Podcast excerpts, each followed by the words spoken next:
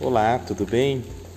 Eu queria ler com você o Salmo de número 2, dos versículos de 5 a 12, que diz assim: Então, em sua ira, ele os repreende, com a sua fúria os aterroriza. Ele diz: Estabeleci meu rei no trono em Sião, em meu santo monte. O rei proclama o decreto do Senhor.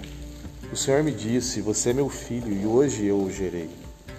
Basta pedir a ele que lhe darei as nações como herança a terra inteira como sua propriedade. Você as quebrará com cetro de ferro e as despedaçará com vasos de barro. Portanto, reis, sejam prudentes, aceitem a advertência, governantes da terra, sirvam ao Senhor com temor, alegrem-se nele com tremor. Sujeitem-se ao filho, para que ele não se ire e vocês não sejam destruídos de repente pois a sua ira se acende no instante. Felizes, porém, os que nele se refugiam. Sabe, a resposta de Deus ao orgulho e ao poder humano é constituir o seu filho, que é Jesus, em Sião.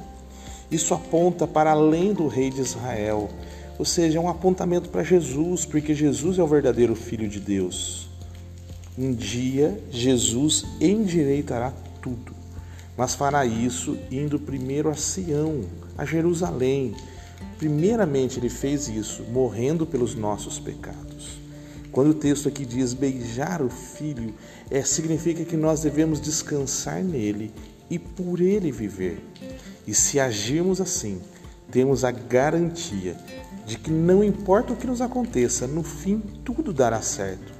Se não vivemos para ele, acabamos lutando contra o próprio Deus. Portanto, não existe refúgio dele, é só nele. Você tem um dia abençoado que você possa encontrar somente em Jesus o refúgio para a sua vida. Um abençoado dia para você e até amanhã.